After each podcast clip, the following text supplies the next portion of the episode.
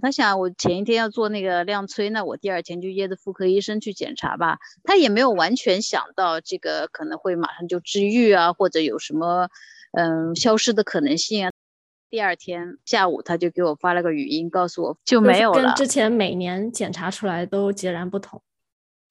就是你知道潜意识是非常嗯没有逻辑的，对吧？然后他就说好的，那我就帮他给拖着，直到他自己可以懂他自己的问题。他说可以的。哦，还可以这样，懂了懂了，我学到了。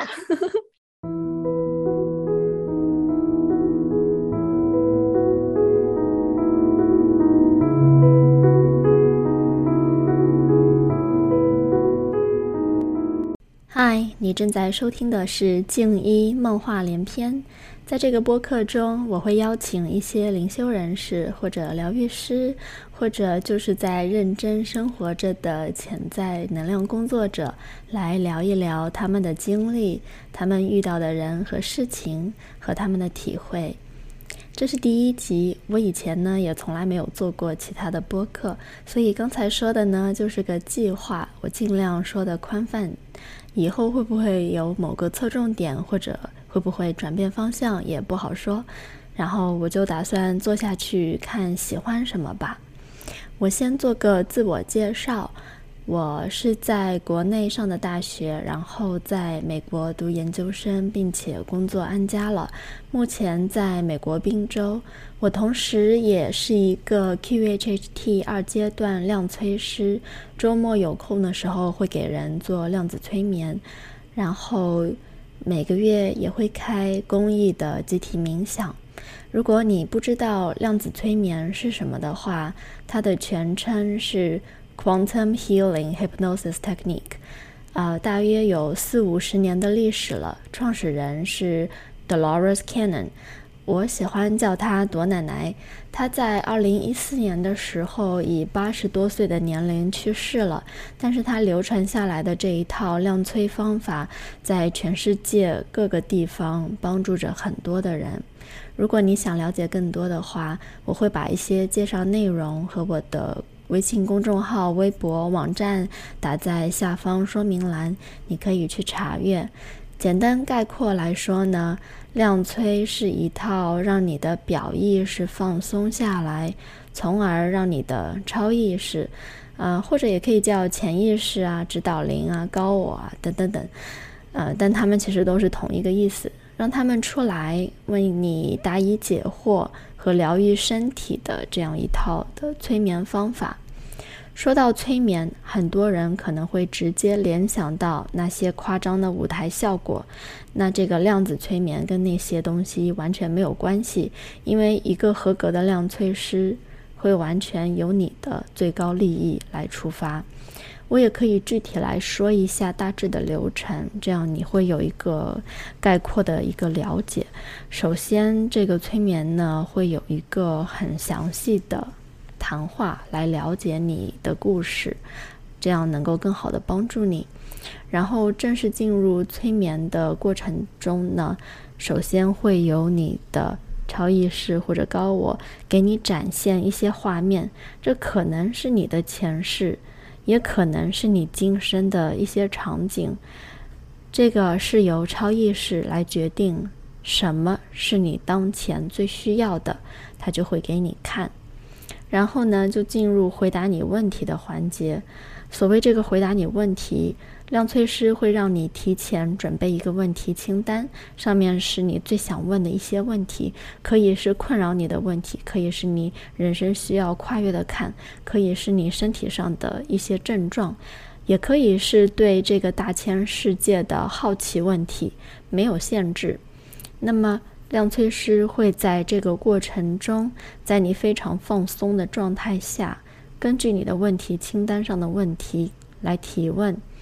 并且深层次的挖掘，由此呢，你自己内在的这个超意识这个部分就会显现出来，来回答这些问题。所以疗愈也好，答疑解惑也好，都是由你自己完成的。我只是营造出一个安全的场域，来帮助你放松，辅助你深层次的回答到你的问题，并且做出疗愈。那我知道这里呢，我可能有些跳跃。如果你之前完全没有接触过这方面，现在可能会有一千零一个问号，但没关系，可以先往下听下去，截取目前你所最需要的、能够吸取的信息就好了。今天我邀请到了一位量催二阶段的时候一起上课的同学。嗯，他在开始正式学量催之前，就已经有了好多年的疗愈经验和灵性探索的经验。我在课后跟他一交流，就感觉到了他是非常强的疗愈师。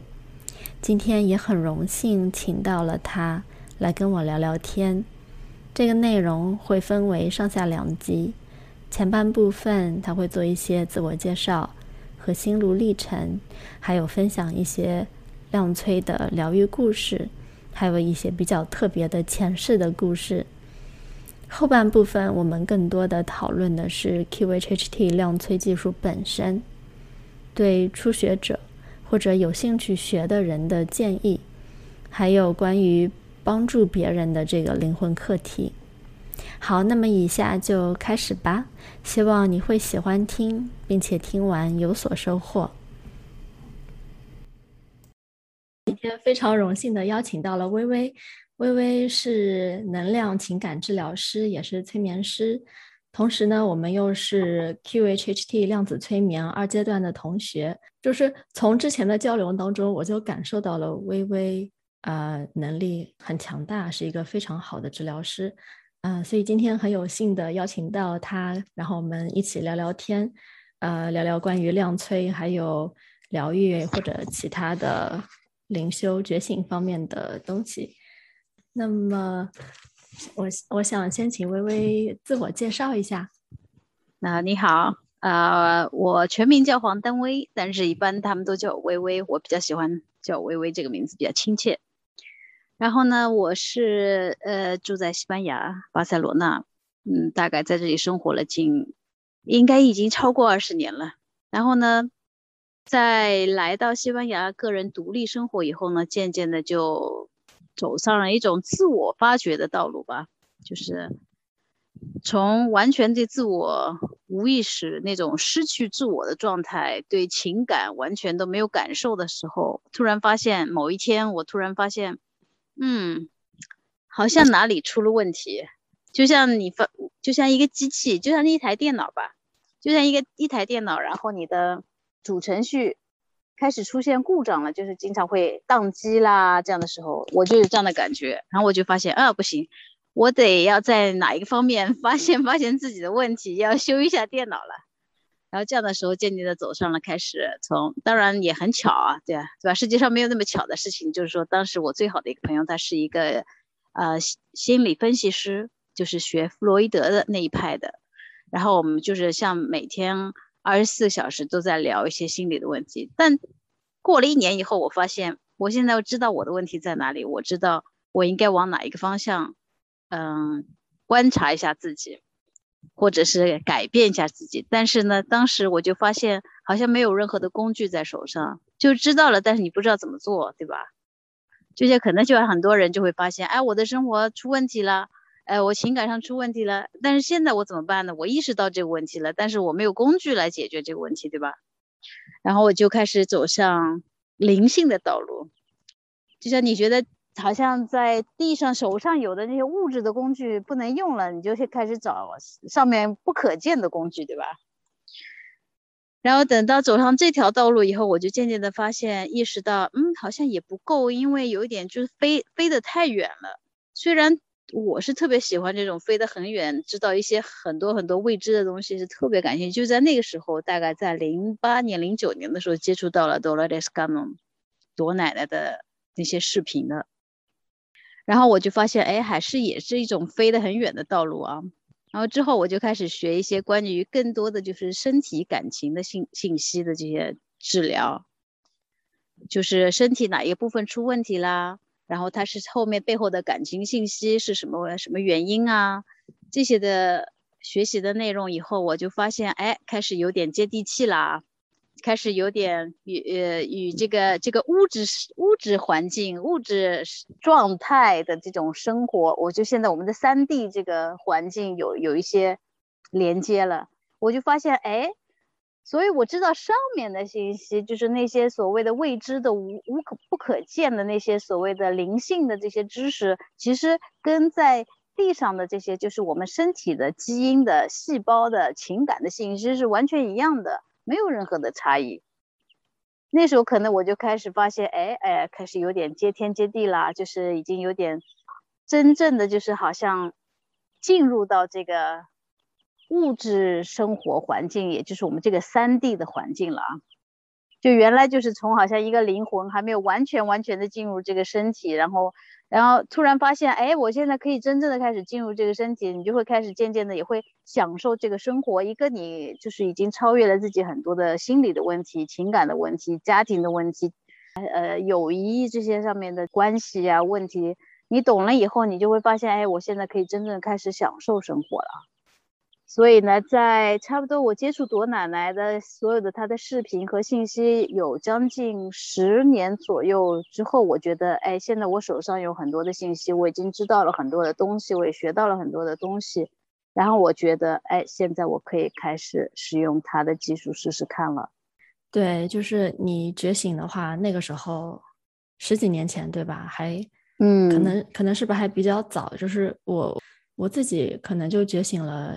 两三年的时间，那我觉得信息是非常非常充裕的，只要是想学什么东西，到处都有。我不知道，呃，十几年前你刚开始的时候，是不是也是现在这样子爆炸一样的？我觉得十几年前的信息的话，其实面更开阔一点。就像我刚当时大概十几年前开始接触那种所有的所谓的阴谋论啦，或者是。呃，关于那种外星飞碟啊，呃，外星人种啊这些信息的时候，那些出来讲的人还是信息还是比较真实的，与现在的浑浑水摸鱼这种状态还是不太一样。因为那种那时候讲这些的人不多，也没有人相信他们。你想看一个讲这些信息没有人相信的人，就是他来讲这些信息对自己有什么好处？当然没有任何的好处，对吧？而现在的话。就是有一点，因为大家的意识渐渐的都开始觉醒了，讲的人多了的时候，就会有的人是在讲真实东西，有的人是在讲那些误导你的东西。这个说的非常好，就是因为是一种潮流，所以讲的人多了，然后就会有很多其实并不是在讲真正的信息的人在误导很多刚刚觉醒的人，比如说，特别是呃粉丝特别多的有一些，其实讲的都是非常。浅层次啊，或者有一些误导信息的，对，其实如果你仔细的听的话，他们讲的都是一样的内容，完全没有更深入的内容，就是很表面的信息，没有真正的接触到你灵魂上的东西，或者是真正能够改变你或者帮助你的。然后你可能付一千美金、两千美金去上他的一个课，然后其实一点效果都没有，他还是要让你一直就是使用他的什么录音啦，他的什么东西了，对吧？就是一种。嗯，非常商业性的所谓的灵性服务，对吧？没错，没错。这个其实也是为什么亮催就是朵奶奶的这套东西，当初呃，就是让我下定决心去学。我也是知道了它大概有一年多，然后我其实内心是比较确定这个东西确实靠谱，但是也等了一阵子，时机成熟了我才去学。那我就觉得说，他就是说做一次就够了，如正常情况下，对。呃，一辈子只需要做一次，一辈子只需要做一次。其实我觉得并不是只是要做一次，一次的话可能会懂很多的东西。但是因为你知道，呃，灵魂是一直在发展的，对吧？这一直在成长的。所以在这个成长的道路中呢，可能就是因为成长到一个阶段，比如说，就像我个人，我有一个阶段是要成长自己的自信，对吧？就在一种某种缺乏自信的时候，就像就像你可以从你的小的时候的环境就会发现，比如说大人会经常摧毁你的自我的自信，或者从来不会鼓励你，或者是鼓舞你啊，你做的很好，表扬你，对吧？总是觉得好像啊，别人做的比你更好啊，你可以更好啊，就那种，你知道中国家庭经常会有这种摧毁孩子自信的这种方式，对吧？希望他们是一种正面的鼓励，但是其实呢，就达到的效果可能是对个人来说可能是比较负面的。就在这种情况的话，就是在个人成长，我就发现到一个阶段，就是啊，我必须要成长这个自我自信，就是来不用去关注别人来讲你的治疗是好还是不好，或者你讲的内容是正确还是不正确，而是一种自信，就是你知道你自己在讲是讲的是对于你来说的真理，可能会有一些跟你同频率的人，或者是同理念的人。会觉得你讲的是非常对，但是不在同一频率或理念的话，可能就完全一点都不懂你在讲什么，对吧？这个完全没有关系，你只要坚持你自己，对吧？就在这个的道路上呢，我就会发现现实生活中呢，就会经常出现人物啊、事件啊，来就是像一个测试一样的，就觉得啊，你现在超越了吗？你超越了这个问题吗？你有没有超越这个问题呀？就一次一次的来。确认你这个超越的程度到什么地方了啊？那等到你真正超越以后，你就不不不会再碰见这样的人或者事情来摧毁你的自信啊，来怀疑你的治疗啊，来怀疑你所说的内容啊，会来否定你讲的东西啊，等等等等，对吧？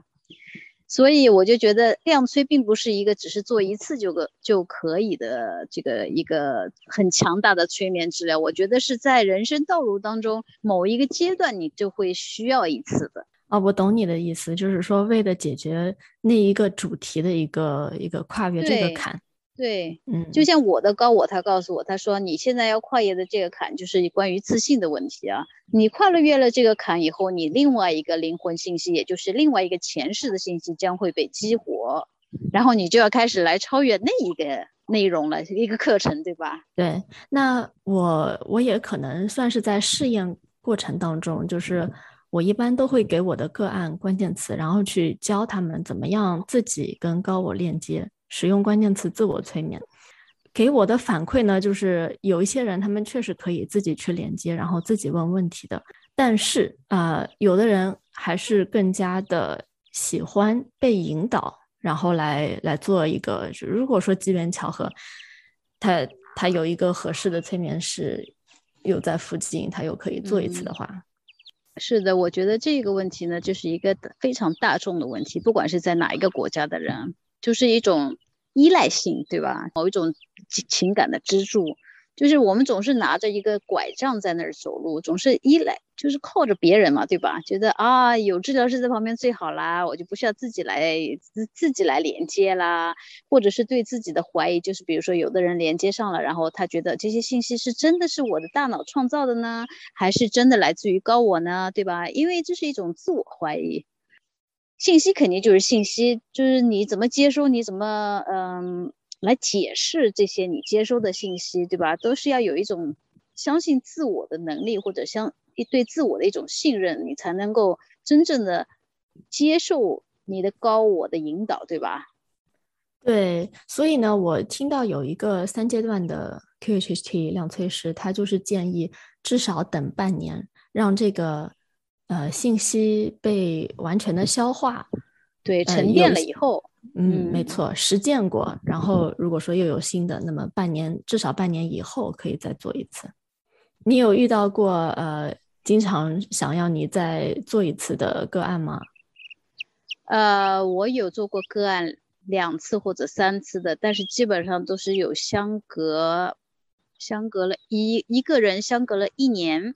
然后还有一个人是相隔几个月，但是因为他是有一点像我的小白鼠，知道吗？就是我是通过他，因为他连接高我非常轻松，所以我们只用关键词一连，他就马上就进入状态了，而且是直接连上他的高我的意识，而且我们两个的高我的意识是非常相近的，所以跟他连接就像是跟我自己的高我连接对话一样。我们就是经经常通过这样的连接呢，来呃来获得一些信息啊，了解一下现在的这个呃不管是政局啊，这还是呃整个世界环境啊，关于这个虫虫这个病毒问题啊等等，我们就经常会聊一些这些东西跟他的高我。但是如果正常的话，好像还没有人找过我做第三次量催的，可能时间还比较短吧，因为我是从二零一九年开始操作这个量催的，所以。再加上这个整个一年我们经过了这个疫情的话，所以还是比较没没有那么大多的机会，有人会找我第做第三次。那你说相隔一年以上，那它应该是一个新的课题了。嗯。完全是一个新的课题。对他第一次来的时候，我们是特别有效果的。一个是他身上的那个皮炎，他有特别的区域啊，不是全身皮肤炎，就是那种会掉皮的那种，就特别难受，而且会痒。然后呢，我们连接到就是有一世呢，他是被火烧了，可能就是像以前那种中世纪的时候，witch hunt 那时候就是。可能他会做某种治啊，对，他是会，他是捡草药啊这种的，然后呢就把他给抓了，然后就把他给烧死了，然后在之后呢，他已完全忘记掉我们做亮催的这些信息啊，他也没有再去听过他的录音，等到做下一次亮催之前，我们讲到这些问题，然后他说，哎，对我想起来了，我身上那个皮炎完全没有了，就是那次治，嗯。做完以后，他就完全没有皮炎，从来没有再犯过了。唯一犯了呢，是我们第二次做完亮催以后几个月，他在冬天的时候用那个电热毯，用电热毯的时候突然又激活了那个信息，然后身上又一片又开始痒了。我就让他再去重新听一遍第一次的那个亮催的录音，之后就又好了。对对对。很神奇。然后第二次亮催的时候，我们主要关注的是他的卵巢右侧的一个肿囊，是偏恶性的，所以他每年都要去做检测，有的时候还要嗯拿一个 tissue，就拿他那个呃细胞，然后去做化验，看有没有恶化等等，就是经常要做控制的。还有他的膝盖骨的呃一个一个地方的裂痕。和加上他的左手臂完全无力，有的时候就会是僵硬僵化，就是他是理发师，他僵化以后就不能剪头发了，对吧？这个三个身体上的问题，然后做完量催，他每一个部分的信息都跟一个前世的信息相关。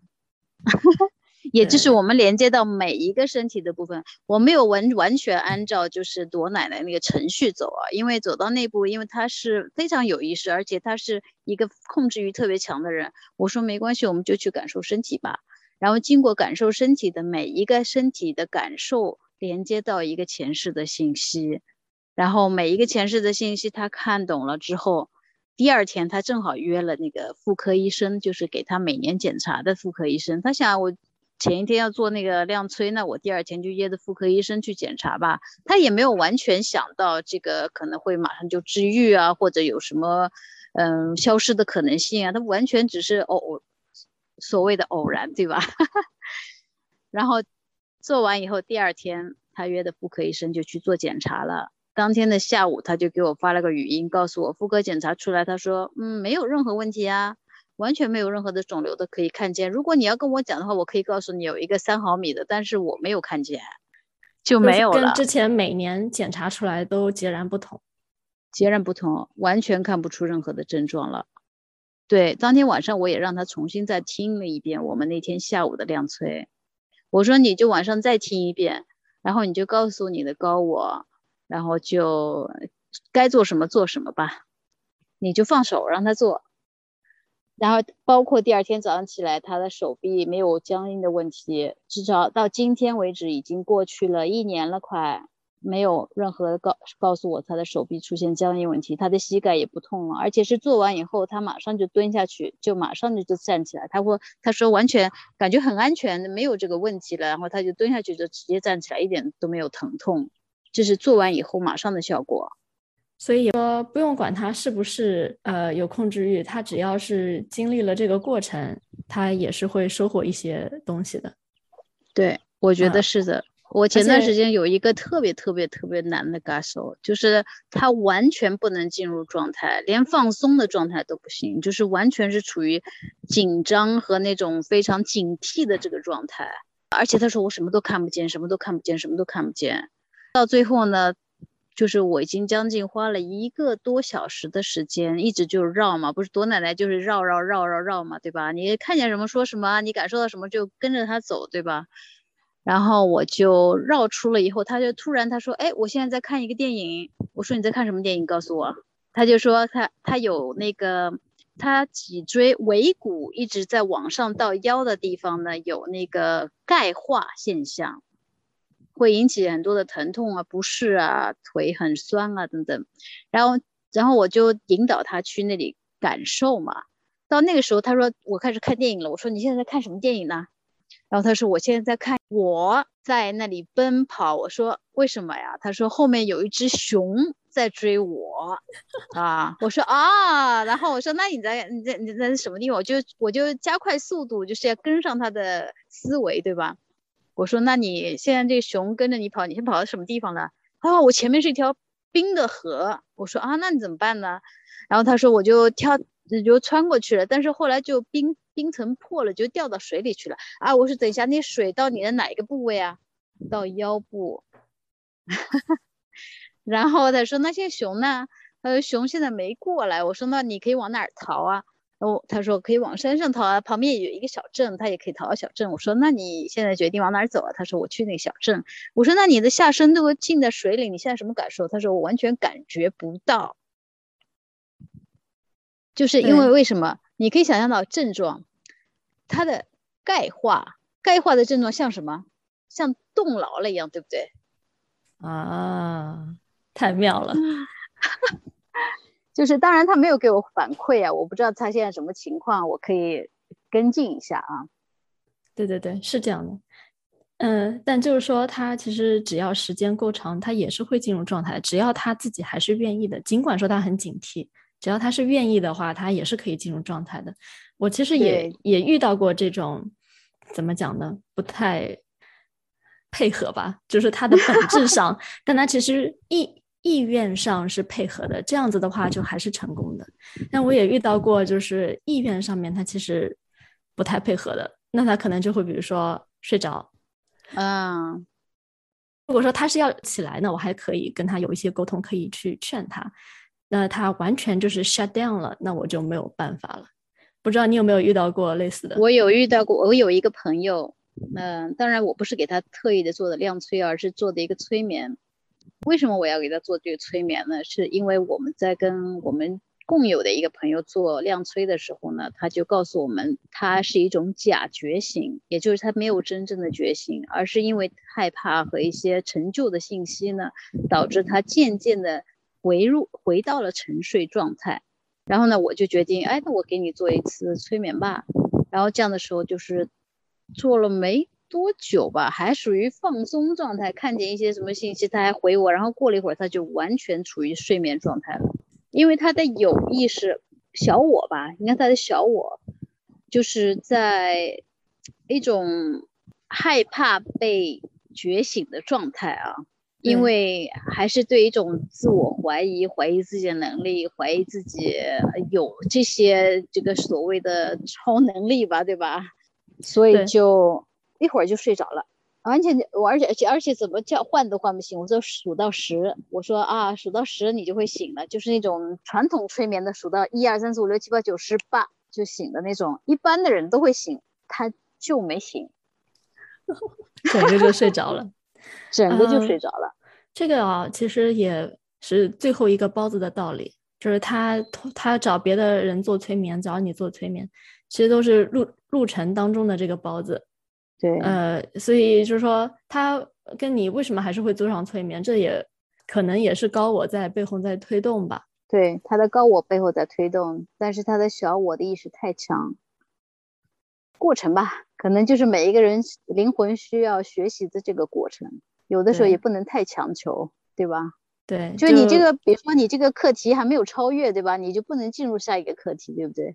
对，通过他自己人生当中的探索吧，那每个人最终都是会会得到这个结果的。呃，就是说会，嗯，会经历这个路程吧，然后得到他们应该得到的东西。可能他再做几个不同的催眠，就最后就有一个就成功了。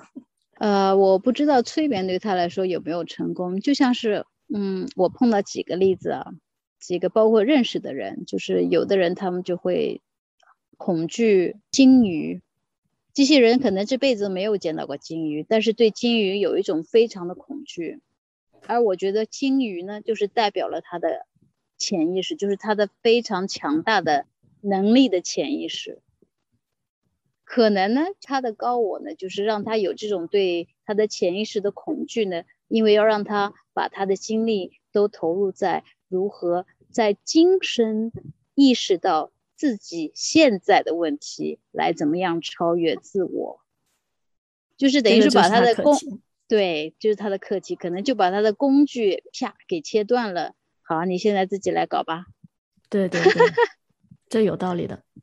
那我们能不能说一说你遇到过哪些身体上的疗愈？身体上的疗愈，刚才分享的这个例子，对吧？对。然后，而且就是经过医生确认的，所以这个是比较肯定的。然后还有一个就是一个女的，她是来治疗，包括其他很多的一些呃问题，情感上的问题，工作上的问题，工作的选择，还有就是她的近视眼。近视眼其实是一个比较深度的问题，为什么？可能对他来说，他他的这个灵魂信息的话，就跟他的前世与他的他的前世是在什么地方？就是红色十字军那时候，就是为了呃，就是信仰的那个，为了教会去打仗去耶路撒冷的那些，嗯，为了信信仰上的战争，对吧？他当时是等于说是一个战士。他的场景就是看见在一个战场上，大家都是挂着那个红色十字的那个白底红红的十字那个军的那个旗子，然后他的近视眼的信息就是因为他对于信仰产生了怀疑，就是你想看，因为信仰是什么？信仰是完全是非常和平的一件事情，对吧？而你为了信仰要与其他的信仰的人去斗争、打仗，在战场上要有死人的这种状态，就是他对信仰产生了怀疑，就看不清这个信仰真正的意义了，看不清信仰的真正的意义了。所以在今生的表现就是他的近视。哎，那么他这个近视就好了吗？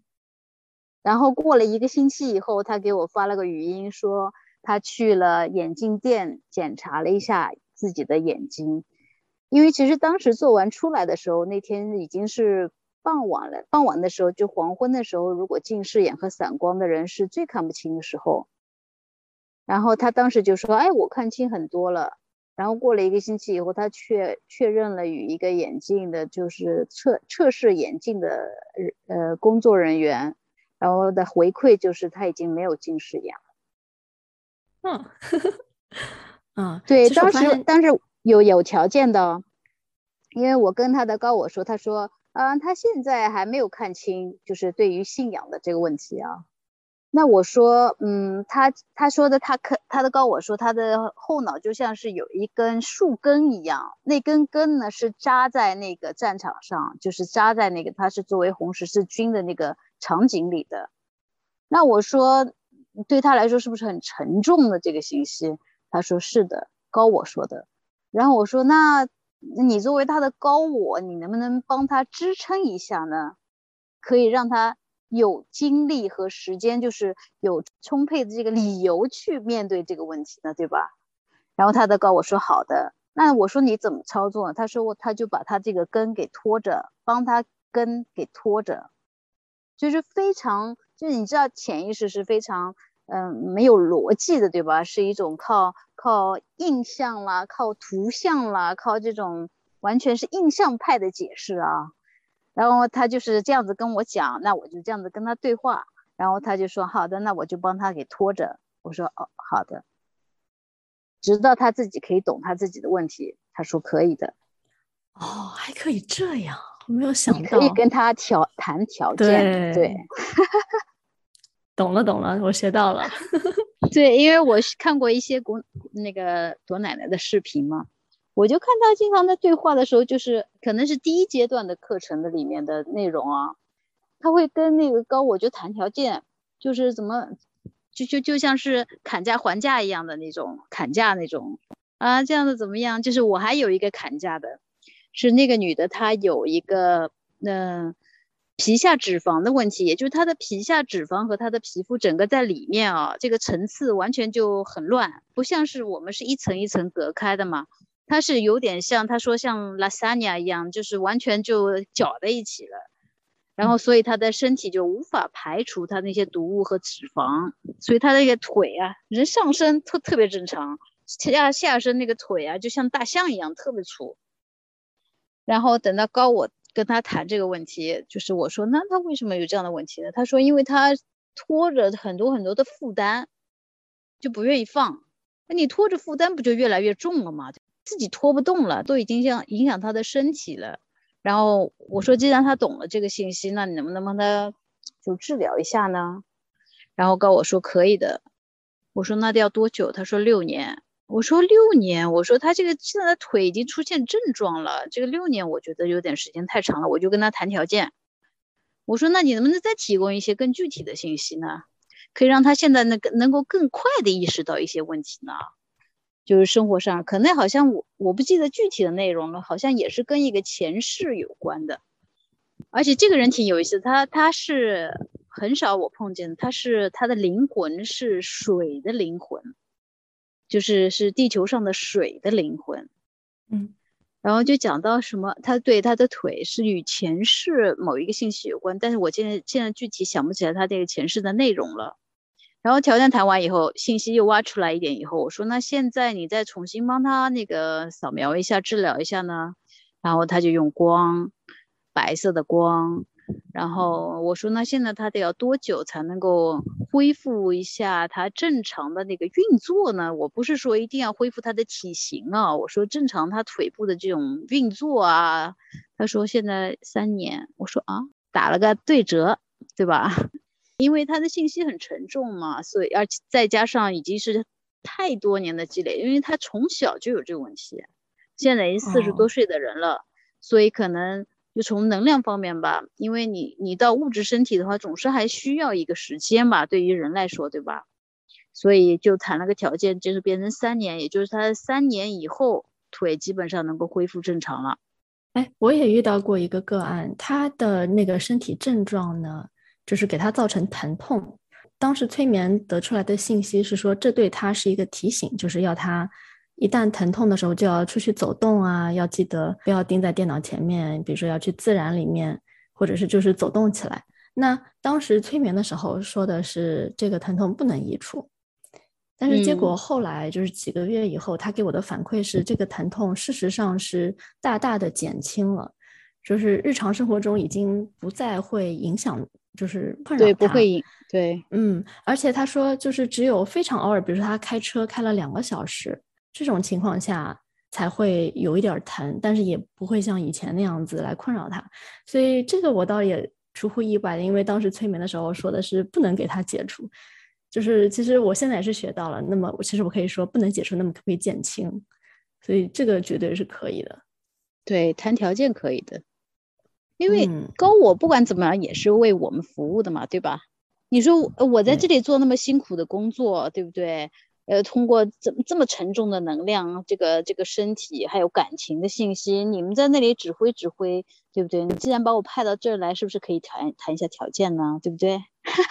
是的，这个其实也看，就是说这个问题是多大，因为有时候，呃，一个清单上可能二十个身体问题要解决，那么这个时候我肯定是问过个案，哪几个对你来说是你一定想要解决的。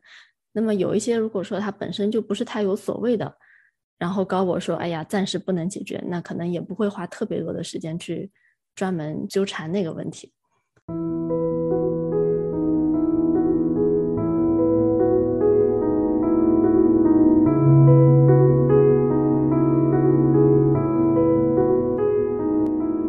下集预告。